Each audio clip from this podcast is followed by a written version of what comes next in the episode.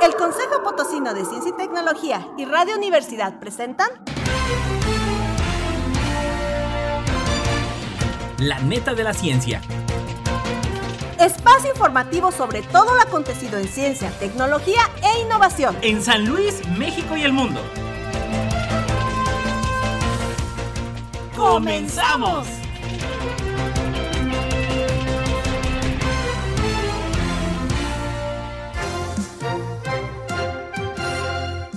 ¿Qué tal? Muy buenos días, ¿cómo están? Bienvenidos a la neta de la ciencia.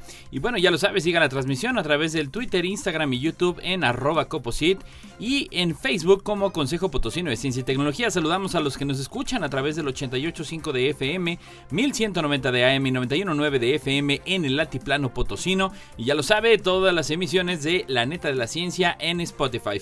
Vámonos con los titulares.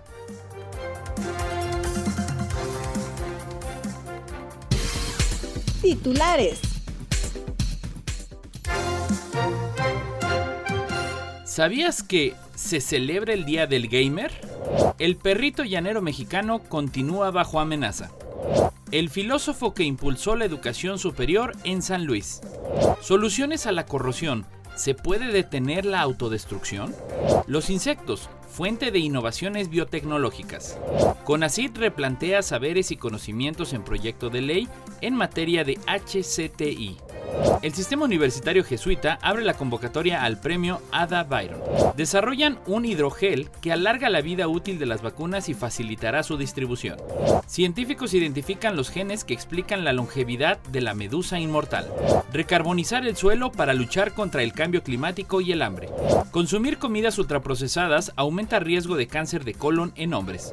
Hallan nueva especie de pájaro que vive en medio del océano y que desconcierta a los científicos.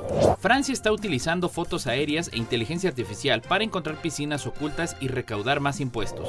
El cambio climático hace desaparecer los lagos del Ártico. La innovadora solución de Suecia para lidiar con los residuos nucleares. Perseverance fabrica oxígeno, otro paso para las misiones tripuladas a Marte. Desarrollan una nueva herramienta de medición para los físicos, útil en la búsqueda de materia oscura. Nuevo enfoque para eliminar residuos tóxicos del cerebro que podría ayudar a tratar el Alzheimer y otras enfermedades. Demuestran nexo entre autolesión digital y suicidio en adolescentes en Estados Unidos. Japón planea su regreso a la energía nuclear, 11 años después de la catástrofe de Fukushima. Amplio estudio relaciona el consumo de té negro con un menor riesgo de mortalidad. Agujeros en la capa de ozono. ¿Son todos iguales y afectan al clima? China cultiva arroz en el espacio para alimentar a astronautas en el futuro. Noticias locales. ¿Sabías que se celebra el Día del Gamer? Por Código San Luis. Los videojuegos son parte de la vida diaria de 76.7 millones de mexicanos, de acuerdo a datos de Competitive Intelligence. Su popularidad ha crecido tanto durante los últimos años que incluso le celebran el Día del Gamer.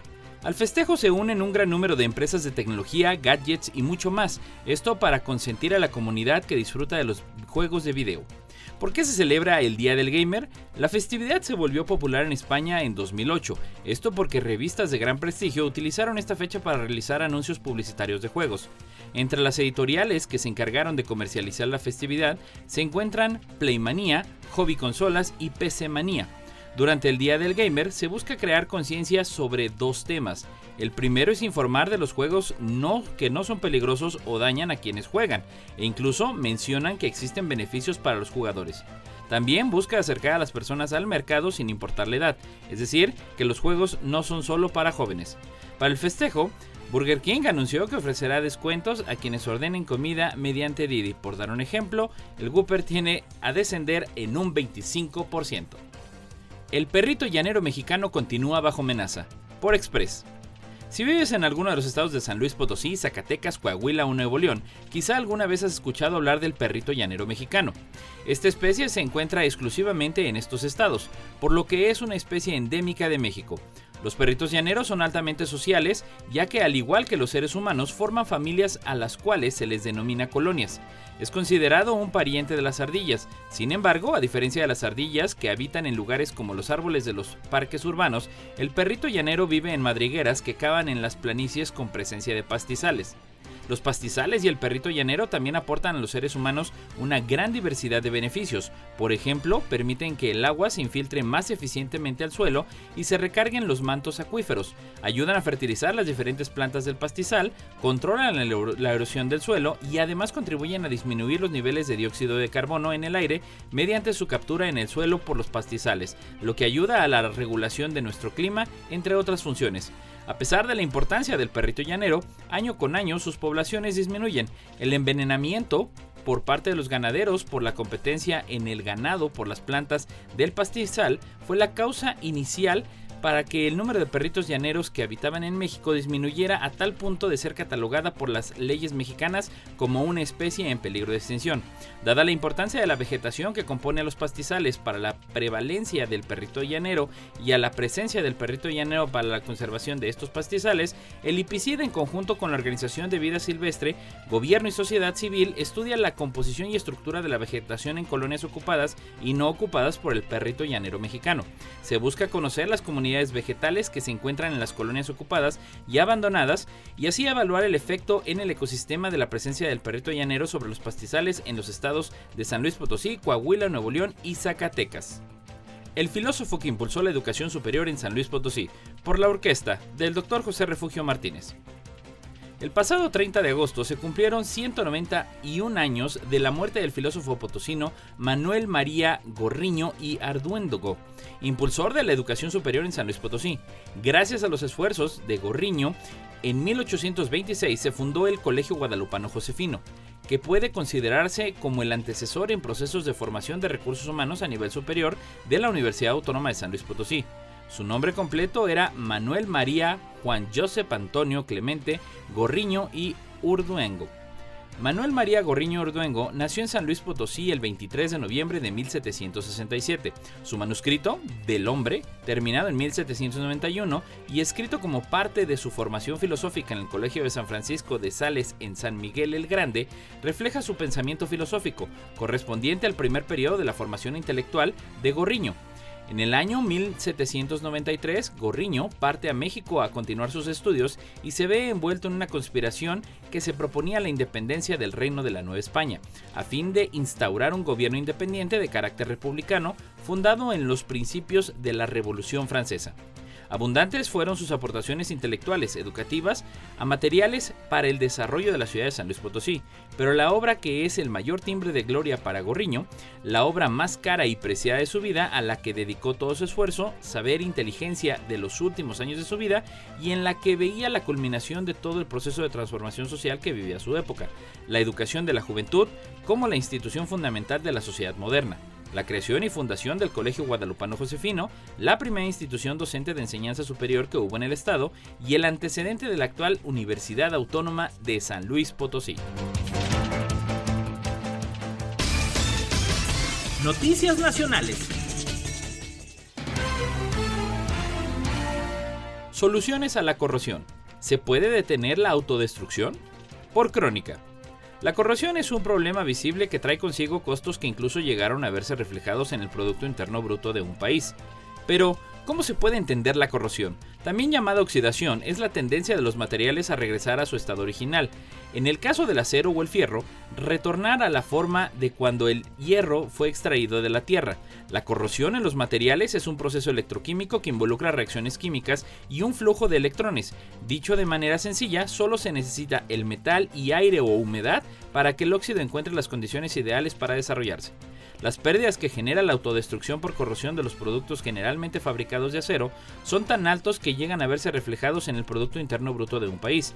Se tienen estudios de impacto económico directo de este fenómeno natural que trae consigo y que según la Asociación Mexicana para la Protección y el Rendimiento de los Materiales representa hasta el 3% del Producto Interno Bruto, lo que son de 2.2 a 2.5 billones de dólares anuales. Para poder darnos una idea de lo que esto significa, México dedicó el 3.3 del Producto Interno Bruto a educación en 2021. Existen varios métodos de control de la corrosión que son implementados en la industria. Entre ellos está los recubrimientos de las piezas metálicas. Estos se dividen en dos grandes grupos, metálicos como el cromo, zinc, níquel, entre otros. Estos se aplican por vía electroquímica y los no metálicos, que a su vez se ramifican en orgánicos, que pueden ser pinturas, y en inorgánicos, como lo son los cerámicos. La principal función de los recubrimientos metálicos es la protección del acero mediante la aplicación de un metal más resistente a la corrosión o menos reactivo en su interacción con el oxígeno. Por otro lado, los recubrimientos no metálicos, su principal función en la de aislar el metal base o de interés del medio ambiente. Los recubrimientos en piezas metálicas son una solución que ayuda a controlar la corrosión y están en constante proceso de mejora. Lo que se busca es darle más tiempo de servicio a los productos antes de que se deterioren por la oxidación. Los insectos, fuente de innovaciones biotecnológicas. Por crónica. Los insectos son el grupo de animales más diverso de la Tierra, con más de un millón de especies reportadas. Aparte de su importancia ecológica intrínseca, dicha biodiversidad representa un recurso biológico muy importante para el potencial desarrollo de innumerables aplicaciones biotecnológicas. Un área de oportunidad es la bioremediación, la cual se puede entender como el uso de organismos vivos o sus componentes para eliminar contaminantes y toxinas del ambiente, tales como residuos de petróleo, metales pesados o plásticos. Los plásticos actualmente son considerados como contaminantes emergentes, cuya acumulación en el ambiente ha aumentado drásticamente a raíz de su ingente demanda en las últimas décadas. Para el año 2015, la producción de plásticos fue uno de los 320 millones de toneladas, pero se estima que su demanda se incrementará en unos 1.800 millones de toneladas para la década de 2050. A estos números hay que agregar que los plásticos en general requieren cientos o incluso miles de años para desaparecer bajo condiciones ambientales. Uno de los muchos tipos de plásticos es el unicel, un plástico derivado del petróleo también conocido como poliestireno expandible. Desafortunadamente el unicel es un plástico de un solo uso, no es biodegradable ni reciclable, por lo que unos pocos minutos de uso fácil pueden convertirse en 500 años o más de espera para que desaparezca del ambiente y tan solo en México se estima que se consumen hasta 125 mil toneladas anuales de este material. De manera paralela, a lo largo de los últimos años se ha descrito un puñado de especies animales, principalmente insectos, lepidópteros, capaces de degradar el plástico. A estos animales se les conoce como plastívoros, es decir, animales que comen plástico. Esta capacidad de poder procesar plásticos en su sistema digestivo puede depender no solo de las capacidades metabólicas propias de dichos animales, sino también de los microorganismos presentes en sus tractos digestivos.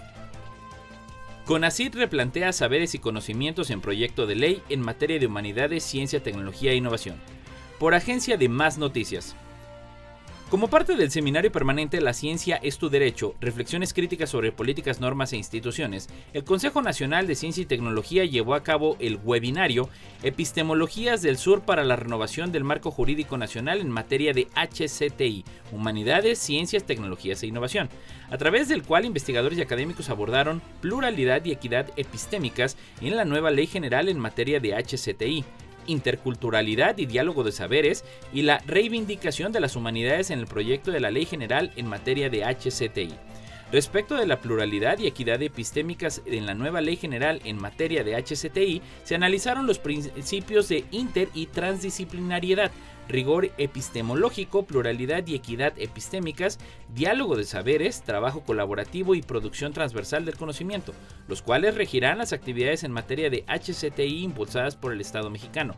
Las y los ponentes coincidieron en que la ciencia, como bien común, debe constituirse a través de un diálogo de saberes, de la incorporación de los pensamientos de las comunidades indígenas, el reconocimiento a las diversidades, la pluralidad y la interculturalidad y otras variables que componen el conocimiento que han sido excluidas.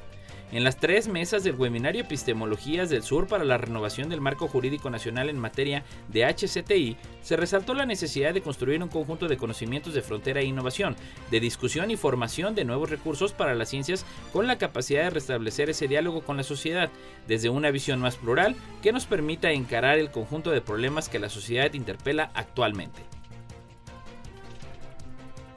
El sistema universitario jesuita abre la convocatoria al premio Ada Byron.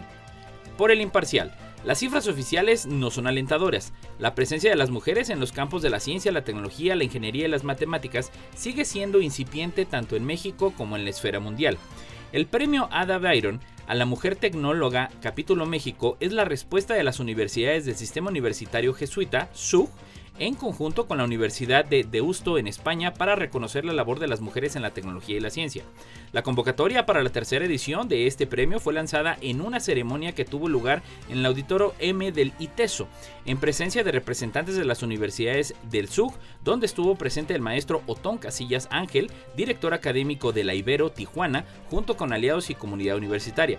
Alexander Sathitkar SG, rector del ITESO, dijo que sumarse a esta iniciativa es consistente con la misión de esta casa de estudios en cuanto a la formación integral profesional, la construcción y difusión del conocimiento y la búsqueda de soluciones que transformen positivamente nuestro entorno. Como universidad queremos contribuir a maximizar este impacto. En el ITESO creemos que las iniciativas para el premio Ada Byron a la mujer tecnóloga son una oportunidad valiosísima para avanzar en esta dirección, señaló Satirka. Catalina Morfil López, directora general académica de la universidad, señaló que esta tercera edición del premio Ada Byron busca continuar con la labor de reconocer y hacer visible la aportación de las mujeres mexicanas al desarrollo científico y a la vez contribuir a eliminar poco a poco los prejuicios y estereotipos que han mantenido a niñas y mujeres lejos de la ciencia. Para más información sobre el premio puede escribir a los correos premio y eh, puede escribir a la convocatoria, estará abierta desde el 30 de agosto hasta el 16 de noviembre.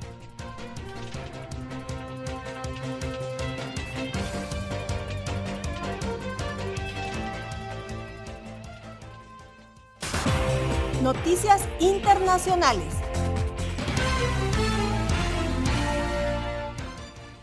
Desarrollan un hidrogel que alarga la vida útil de las vacunas y facilitará su distribución por Consalud. Un equipo de investigación multidisciplinario ha superado algunos de los principales problemas que afectan a la distribución de materiales biomédicos y las vacunas al desarrollar un hidrogel que encapsula proteínas y permite un margen más amplio de temperaturas a lo largo de la cadena de frío, lo que podría salvar vidas y ahorrar miles de millones de euros. Casi la mitad de las vacunas se desperdician debido a los obstáculos logísticos que supone transportarlas en diversas regiones del mundo, ya que la mayoría de las vacunas requieren una estricta regulación de la temperatura desde la línea de fabricación hasta la inyección en un brazo humano y mantener una temperatura constante a lo largo de la cadena de frío es una tarea difícil en el mejor de los casos.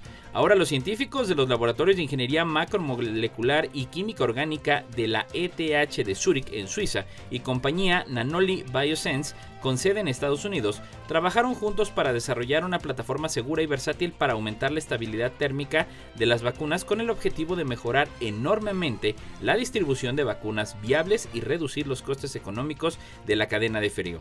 Así que en lugar de alterar a la madre naturaleza, Marco Dufort y su equipo de investigación desarrollaron un nuevo tipo de hidrogel, cuyos detalles acaban de publicarse en la revista Science Advances. Al respecto tenemos el comentario de la doctora Heidi Gutiérrez Urueta de la Facultad de Ingeniería de la Universidad Autónoma de San Luis Potosí. Hola, un saludo a toda la audiencia. Como parte de la nota, se debe enfatizar que casi la mitad de las vacunas se desperdician debido a las dificultades de transporte en diversas regiones del mundo. No en todos los países existe una infraestructura adecuada y entonces en aquellos donde lamentablemente esta infraestructura no existe o es ineficiente, las vacunas corren el riesgo de dañarse mientras se trasladan. Lo que describe el artículo es la elaboración de un nuevo tipo de hidrogel, una sustancia que permitiría el transporte de vacunas en un rango más alto de temperatura, es decir, en lugar de 2 a 8 grados centígrados, pues que este sea de 25 hasta una mayor de 60 grados centígrados y este es un intento por estabilizar la temperatura y entonces que los costos de traslado de esas vacunas sean menores aparte de evitar el daño de las mismas. Se habla dentro del artículo de que el mercado de las vacunas es más de 17 mil millones de dólares, con todas las perspectivas de aumentar. Entonces, obviamente la investigación en este campo debe ser algo serio. En este aspecto, la Universidad Autónoma de San Luis Potosí está trabajando en una alternativa adicional por parte del grupo de termofluidos del el posgrado en Ingeniería Mecánica, que consiste en materiales de cambio de fase. Estos también ayudan a estabilizar la temperatura para que duren más tiempo dentro del rango recomendado. Los materiales de cambio de fase, solo para describir un poco más estos, pueden ayudar a amortiguar fluctuaciones de temperatura mediante la liberación o absorción de energía cuando estos cambian de fase, es decir, cuando pasan de un estado de la materia a otro, por ejemplo, de sólido a líquido. Y en este sentido, pues se está trabajando sobre el diseño de cajas transportadoras de las vacunas, lo cual contribuiría de igual forma a reducir tanto el coste como el riesgo sanitario que se comenta en este artículo. Científicos identifican los genes que explican la longevidad de la medusa inmortal. Por DW. Científicos descifraron el código genético de la medusa inmortal, una criatura capaz de regresar varias veces a su estado juvenil, lo que podría ayudar a desvelar el secreto de su longevidad y hallar nuevas pistas sobre el envejecimiento humano, según un estudio publicado el pasado lunes 29 de agosto por la revista Proceedings of the National Academy of Science. En su estudio, los expertos mapearon la secuencia genética de la Turritopsis dornim, la única especie conocida de medusa capaz de volver repetidamente a su estado larvario tras la reproducción sexual. Al igual que otras medusas, T. dorni pasa por un ciclo vital de dos partes, uno en el que se vive en el fondo marino durante una fase asexual para mantenerse viva en épocas de escasez de alimentos, y otra en la que se reproduce sexualmente cuando las condiciones son adecuadas. Aunque muchos tipos de medusa tienen cierta capacidad para revertir el envejecimiento y volver a una fase larvaria, la mayoría pierden esta capacidad una vez que alcanzan la madurez sexual, algo que no le pasa a la T. dorni. Este truco le valió a la especie el apodo de medusa inmortal, un término que Graham admite que es un poco hiperbólico. El estudio pretendía entender qué hacía diferente a la T. dorni de Turroptosis rubra, especie prima que carece de la capacidad de rejuvenecer tras la reproducción sexual. Tras los análisis, los científicos hallaron que T. dorni tiene variaciones en su genoma que pueden hacer que copie y repare mejor el ADN. Asimismo, parece tener un mejor mantenimiento de los extremos de los cromosomas llamados telómeros. Recarbonizar el suelo para luchar contra el cambio climático y el hambre. Por F. Así como se impulsa en el mundo la descarbonización de la economía para reducir los gases de efecto invernadero, necesitamos recarbonizar los sueldos para restaurarlos y combatir con ello no solo el cambio climático y sino el hambre, afirma una experta de la FAO. El carbono es el principal componente de la materia orgánica del suelo. Su función es crucial para su fertilidad y la producción abundante de alimentos nutritivos, de acuerdo con datos de la Organización de las Naciones Unidas para la Alimentación en la Agricultura. En promedio, el 33% hasta el 40% de los suelos en el mundo están degradados debido a prácticas insostenibles de gestión y a factores climáticos, dijo en entrevista con EFE la experta internacional senior en fertilidad de suelos de la FAO, Carolina Olivera. Esta degradación se traduce en una pérdida de productividad, lo que es un grave peligro para la seguridad alimentaria, pues el 95% de la generación de alimentos viene del suelo. En Mesoamérica, el clima es tan caliente, tan fuerte a nivel de fenómenos climáticos de sequías seguidas de huracanes, que el suelo no logra mantener su carbono orgánico. Y en Sudamérica es la topografía muy accidentada y la sensibilidad a la erosión. Pero se puede regenerar un suelo para que tenga un buen equilibrio y sea capaz de albergar una agricultura sostenible y resiliente. Y para ello hay que restaurar el carbono orgánico. Una de las principales técnicas es protegerlo mediante la cobertura vegetal. Los suelos más ricos del mundo son los negros. Su potencial de productividad es muy alto porque mantienen una capacidad mayor de captura del carbono. Estos suelos negros se encuentran en Ucrania, Rusia, China, Estados Unidos y Canadá. Los pocos que hay en América Latina y el Caribe están en Uruguay y Argentina. Consumir comidas ultraprocesadas aumenta riesgo de cáncer de colon en hombres. Por F. Los hombres que consumen altas cantidades de alimentos ultraprocesados se enfrentan a un mayor riesgo de desarrollar cáncer de colon que en los que no lo hacen, según un estudio de la Universidad Tufts publicado el miércoles pasado. El estudio analizó los datos de más de 200.000 pacientes en un periodo de 25 años y halló que los hombres que consumen una mayor cantidad de este tipo de comidas son un 29% más propensos a desarrollar cáncer colorectal. La investigación, cuyos resultados se publicaron en la revista médica British Medical Journal, no encontró esta misma correlación para las mujeres. Las comidas ultraprocesadas están hechas de sustancias como grasa, almidones o azúcares añadidos y contienen aditivos como colorantes o sabores artificiales. Las carnes procesadas como las salchichas o el tocino, al igual que los alimentos congelados, las sodas y la comida rápida entran en esta categoría. Sin embargo, las investigaciones encontraron que el consumo de alimentos como el yogur pueden contrarrestar el efecto dañino de otro tipo de comidas ultraprocesadas en el caso de las mujeres. Cada vez más estadounidenses incluyen alimentos ultraprocesados en sus dietas. En 2017 y 2018 representaban el 57% de las calorías consumidas por los adultos en el país, frente al 54% en 2001 y 2002, de acuerdo con otro estudio publicado el año pasado. Haya nueva especie de pájaro que vive en medio del océano y que desconcierta a los científicos. Por DW. En un pastizal escaso y azotado por el gélido viento extremo de una de las zonas más australes del planeta, vive un diminuto pájaro cuya tranquila vida ha sorprendido a los científicos y ha demostrado la importancia de estudiar lugares tan remotos como estos. En las islas Diego Ramírez, a 100 kilómetros del sur del Cabo de Hornos chileno, un grupo de científicos ha identificado el rayadito subantártico, un pájaro marrón de 16 gramos con rayas negras y amarillas y un gran pico, según detalla un estudio publicado recientemente por la revista Nature. Un ave que logró sobrevivir en medio del océano. En descubrimiento, ha dejado desconcertados a los científicos, ya que el rayadito subantártico, que se parece a otra especie que habita en los bosques del sur de la Patagonia y anida en las cavidades de los troncos, fue encontrado viviendo en un lugar sin árboles. Aquí no hay arbustos ni especies arbóreas, literalmente en medio del océano. Un ave forestal ha logrado sobrevivir, exclamó uno de los autores principales, Ricardo Rossi, académico de la Universidad de Magallanes de Chile y director del Centro Internacional Cabo de Hornos para Estudios del Cambio Global y Conservación Biocultural. El hallazgo es el fruto de un arduo trabajo de una investigación de seis años en la que el diminuto pájaro se convirtió en una obsesión para los investigadores, agregó Rossi. Rodrigo Vázquez, biólogo de la Universidad de Chile y coautor, dijo que los estudios genéticos confirmaron que la especie recién descubierta difiere de, en una mutación del resto de las especies del rayadito clásico, además de poseer otras diferencias de forma y comportamiento.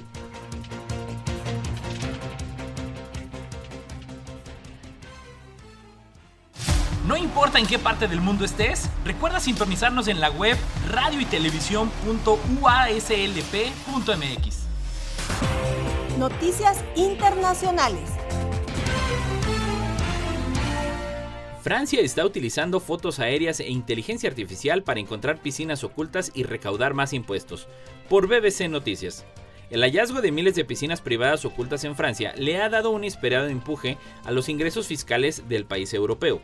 Gracias a un experimento con el uso de inteligencia artificial, las autoridades fiscales francesas descubrieron más de 20.000 piscinas ocultas. Según los medios franceses, el hallazgo ha logrado recaudar unos 10 millones de euros en ingresos. Tener piscinas en Francia puede obligar a sus propietarios a pagar un mayor impuesto sobre bienes inmuebles porque aumenta el valor de la propiedad. Por eso deben declararle al fisco según la ley francesa.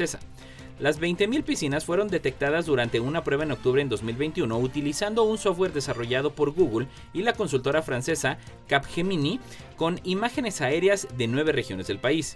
En el año 2020 ya había más de 3.2 millones de piscinas privadas en Francia, según cifras de la Federación de Profesionales de la Piscina, y las ventas ya estaban en auge antes de la pandemia de COVID. Según el diario El Parisino, por una piscina promedio de 30 metros cuadrados se debe de pagar anualmente al fisco unos 200 euros. La Dirección General de Finanzas Públicas de Francia está utilizando específicamente algoritmos que le permiten extraer a partir de tomas aéreas los contornos de piscinas y estructuras para comprobar si tienen los impuestos que según la ley deberían tener. El cambio climático hace desaparecer los lagos del Ártico. Por F. El Ártico se calienta casi cuatro veces más rápido que el resto del mundo, con el consiguiente derrumbe de glaciares y la pérdida de hábitats a un ritmo récord, una situación a la que se une un fenómeno inesperado, sus lagos se están secando. Un estudio que publica Nature Climate Change señala que en los últimos años los lagos árticos se han reducido y secado por completo en toda la región panártica.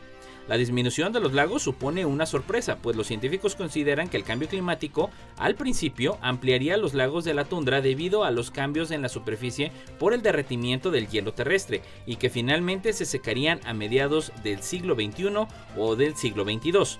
Estos lagos suponen un elemento fundamental del ecosistema ártico, al proporcionar una fuente de agua dulce para las comunidades que allí viven. Además, aves migratorias y criaturas acuáticas amenazadas de extinción también dependen de los hábitats lacustres para sobrevivir. La pérdida de estos lagos, según los autores del estudio, encabezados por Elizabeth Webb de la Universidad de Florida, puede tener una causa en el permafrost, el suelo congelado que cubre el Ártico.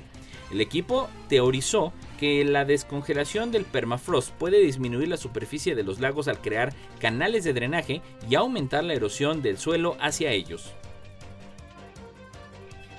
La innovadora solución de Suecia para lidiar con los residuos nucleares, por BBC Noticias. Décadas de desechos nucleares de alto nivel se encuentran en estanques asombrosamente claros e iluminados con luz azul, a unos 40 metros de profundidad bajo la superficie terrestre. Largas filas de contenedores de metal llenos de combustible nuclear usado en los reactores del país yacen debajo de la superficie cerca de Oskarshamn, en la costa báltica de Suecia. Los residuos que se pueden conservar así durante décadas, de hecho, así tiene que ser. La cuestión de qué hacer con esos residuos es algo con lo que muchos gobiernos, como el de Reino Unido, han lidiado durante años. Suecia ya ha llegado a sus propias conclusiones. Planea enterrar sus desechos en rocas a gran profundidad bajo tierra y dejarlos allí para siempre. Este es un proceso conocido como disposición geológica y los científicos del país llevan décadas estudiando diferentes formas en que podría llevarse a cabo. Gran parte de la investigación se ha llevado a cabo en el laboratorio de roca dura de Aspo, a una instalación construida cerca de Oskarshamn en el sur del país. Cientos de metros debajo de la superficie, una red de enormes cavernas hechas por el hombre ha sido perforada en la roca. Se ha estado utilizando para experimentos analizando cómo se podrían empaquetar y sepultar los, desechos y cómo los materiales que se utilizan podrían degradarse con el tiempo. El lecho de roca está agrietado debido al agua salada, una especie de salmuera antigua que ha influido desde el mar Báltico durante miles de años. A principios de este año, el gobierno sueco aprobó los planes para construir una instalación de disposición final geológica real que construirá en Forsmark, a unos 150 kilómetros al norte de Estocolmo. Perseverance fabrica oxígeno, otro paso para las misiones tripuladas a Marte, por F.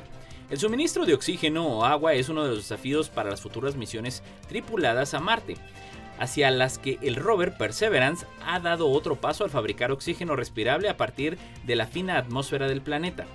Entre los varios experimentos que realiza el rover de la NASA está MOXIE, un aparato de tamaño de una fiambrera que lleva más de un año demostrando de forma intermitente que puede desarrollar confiabilidad y en cualquier época el mismo trabajo que un árbol pequeño.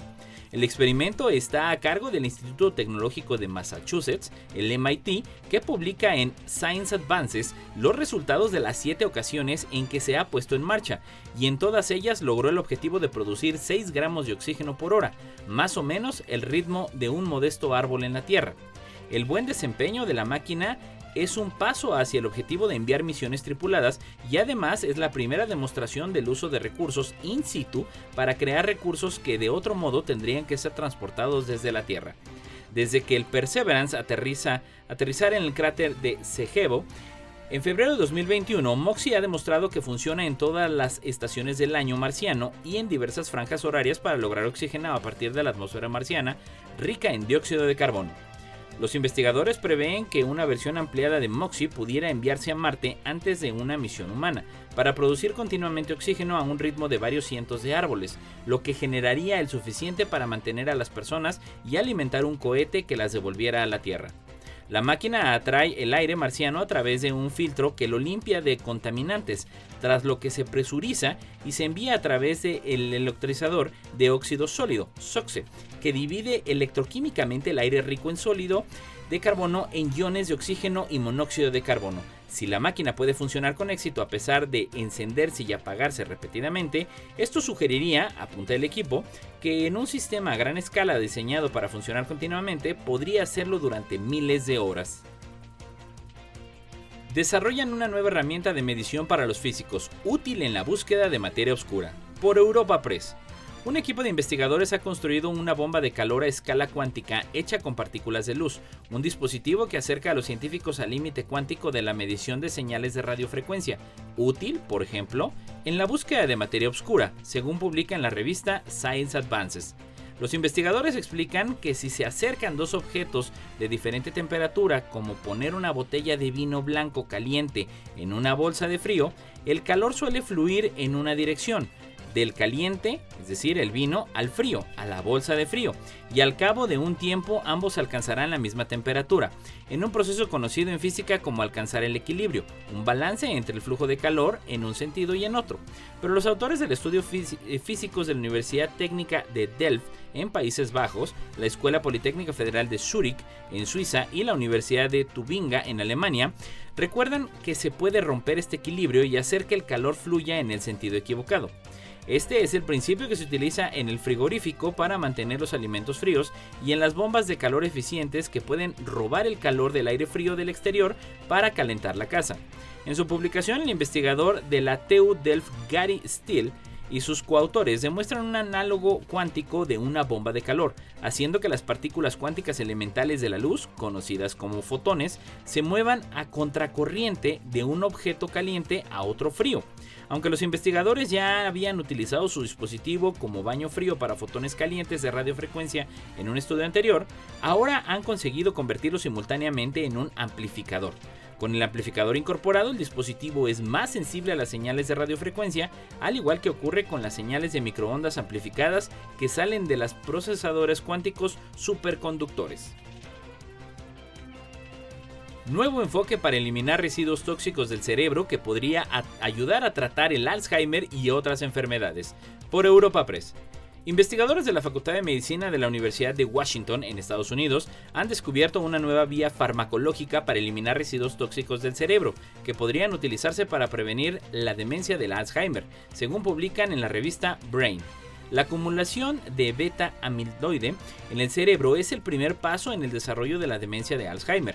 En este estudio los investigadores descubrieron una forma de aumentar la eliminación de los productos de desecho del cerebro de los ratones mediante el aumento de una peculiaridad genética conocida como read-through.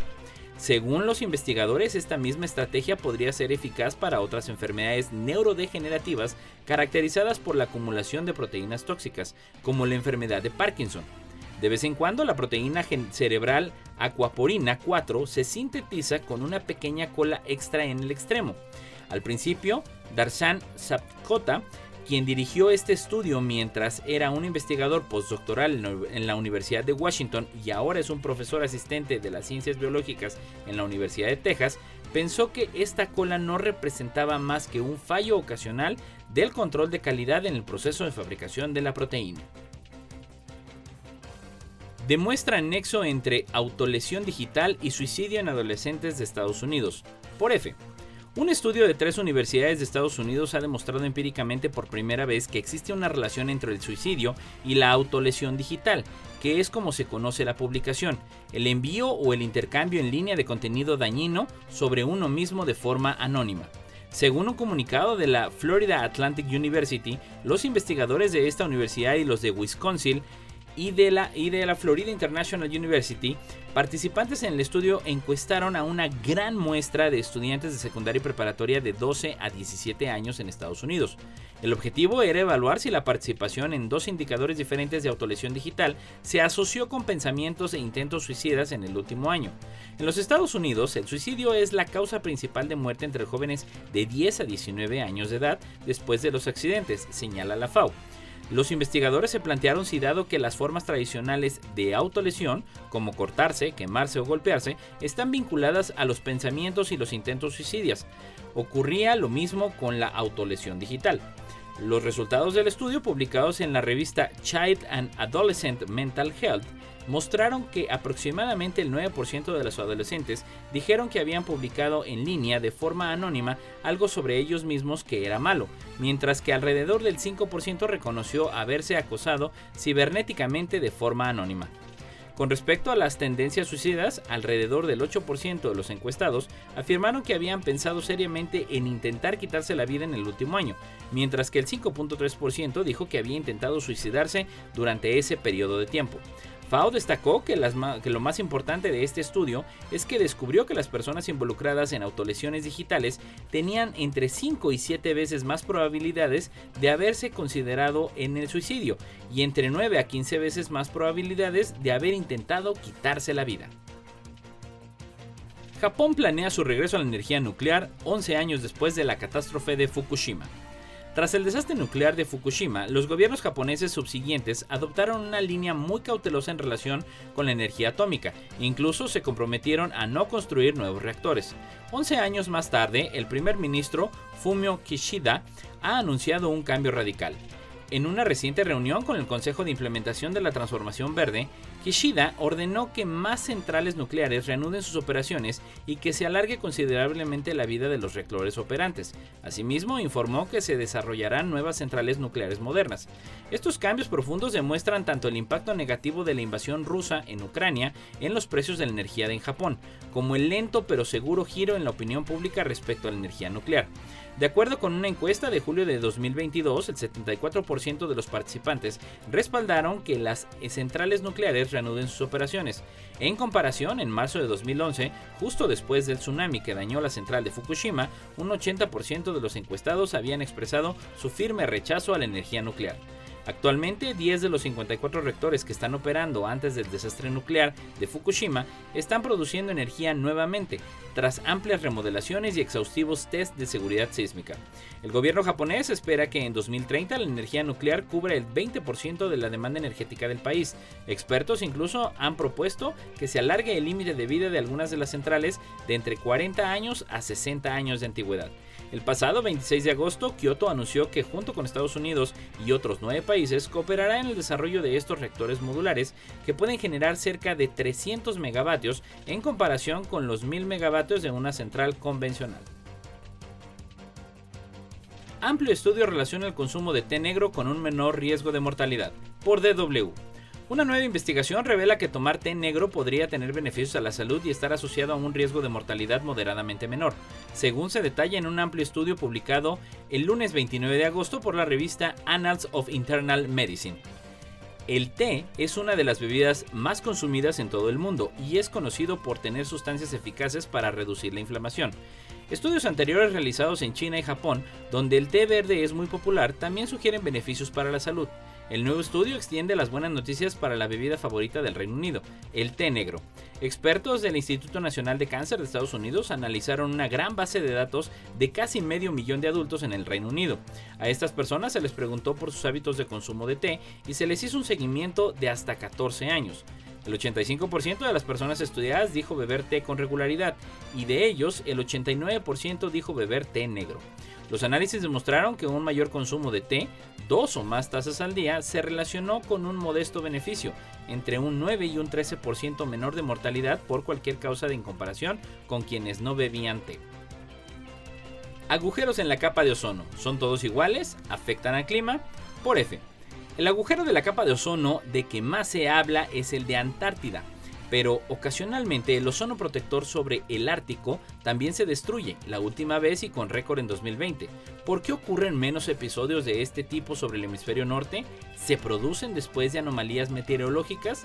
La capa de ozono es un escudo natural en la estratosfera que protege la vida en la Tierra de los niveles nocivos de la radiación ultravioleta y es vigilada por las estaciones de observación terrestres y satélites como el Sentinel 5P del programa europeo Copernicus.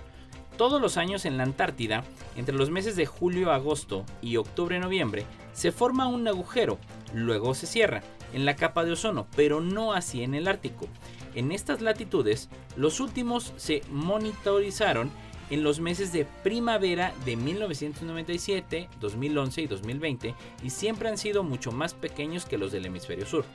La extensión máxima del agujero de 2020 se calculó en alrededor de un millón de kilómetros cuadrados, poco si se piensa que sobre la Antártida ese mismo año el máximo fue de unos 24.8 millones de kilómetros cuadrados.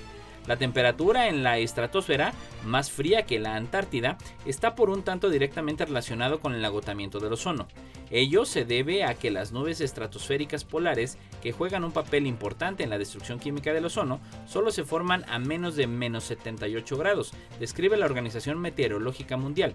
Además, la mayoría del agotamiento del ozono se produce en el interior denominado vórtice polar, más intenso en la Antártida, una región en la estratosfera en la que soplan vientos circulares muy fuertes capaces de aislar la masa de aire situada en su interior, manteniéndola a una temperatura muy baja. Cuando las temperaturas en la estratosfera empiezan a subir, el agotamiento del ozono se reduce y el vórtice polar se debilita y finalmente se descompone volviendo los niveles a la normalidad. La Organización Meteorológica Mundial afirma que si no existiera el protocolo de Montreal, es muy probable que la destrucción de la capa de ozono estos años hubiese sido mayor. China cultiva arroz en el espacio para alimentar astronautas en el futuro. Por F. Las plántulas de arroz cultivadas por los astronautas chinos en la estación espacial Tiangong está creciendo muy bien, según expertos citados hoy por el diario China Daily, que explica que estos experimentos serán clave para alimentar a las tripulaciones de futuras largas misiones espaciales. Los astronautas comenzaron el cultivo el pasado 29 de julio como parte de un experimento que tiene como objetivo reproducir por primera vez el ciclo de vida completo de la planta, desde una semilla hasta una planta madura que produzca nuevas semillas.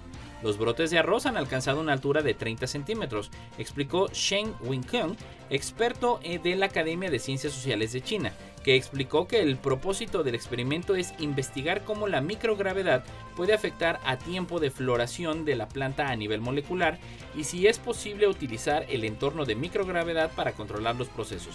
El experimento se lleva a cabo en el laboratorio espacial Huintain, que se acopló al módulo central Tiande de la estación Tiangong el pasado 24 de julio. Los astronautas seguirán analizando el desarrollo de las plantas y, si logran completar el ciclo de vida completo, traerán de vuelta a la Tierra las semillas producidas en el espacio para llevar a cabo más investigaciones. Y bueno, esto fue todo por el día de hoy en la neta de la ciencia. Gracias por seguirnos, gracias a Lalo Carrillo, ya le sabe, todos los jueves a las 11 de la mañana a través de Radio Universidad y a través de los medios electrónicos del Coposit. Nos escuchamos la próxima semana.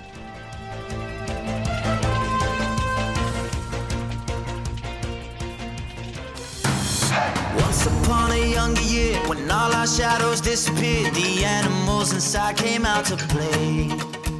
Went face to face with all our fears, learned our lessons through the tears, made memories we knew would never fade.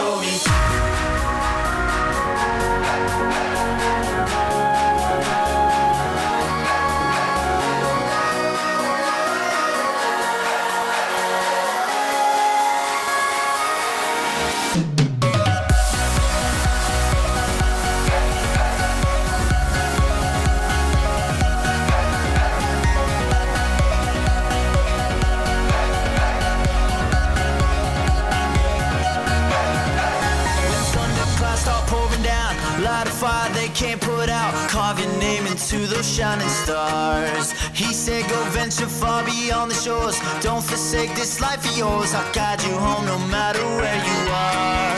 One day, my father, he told me, Son, don't let it slip away.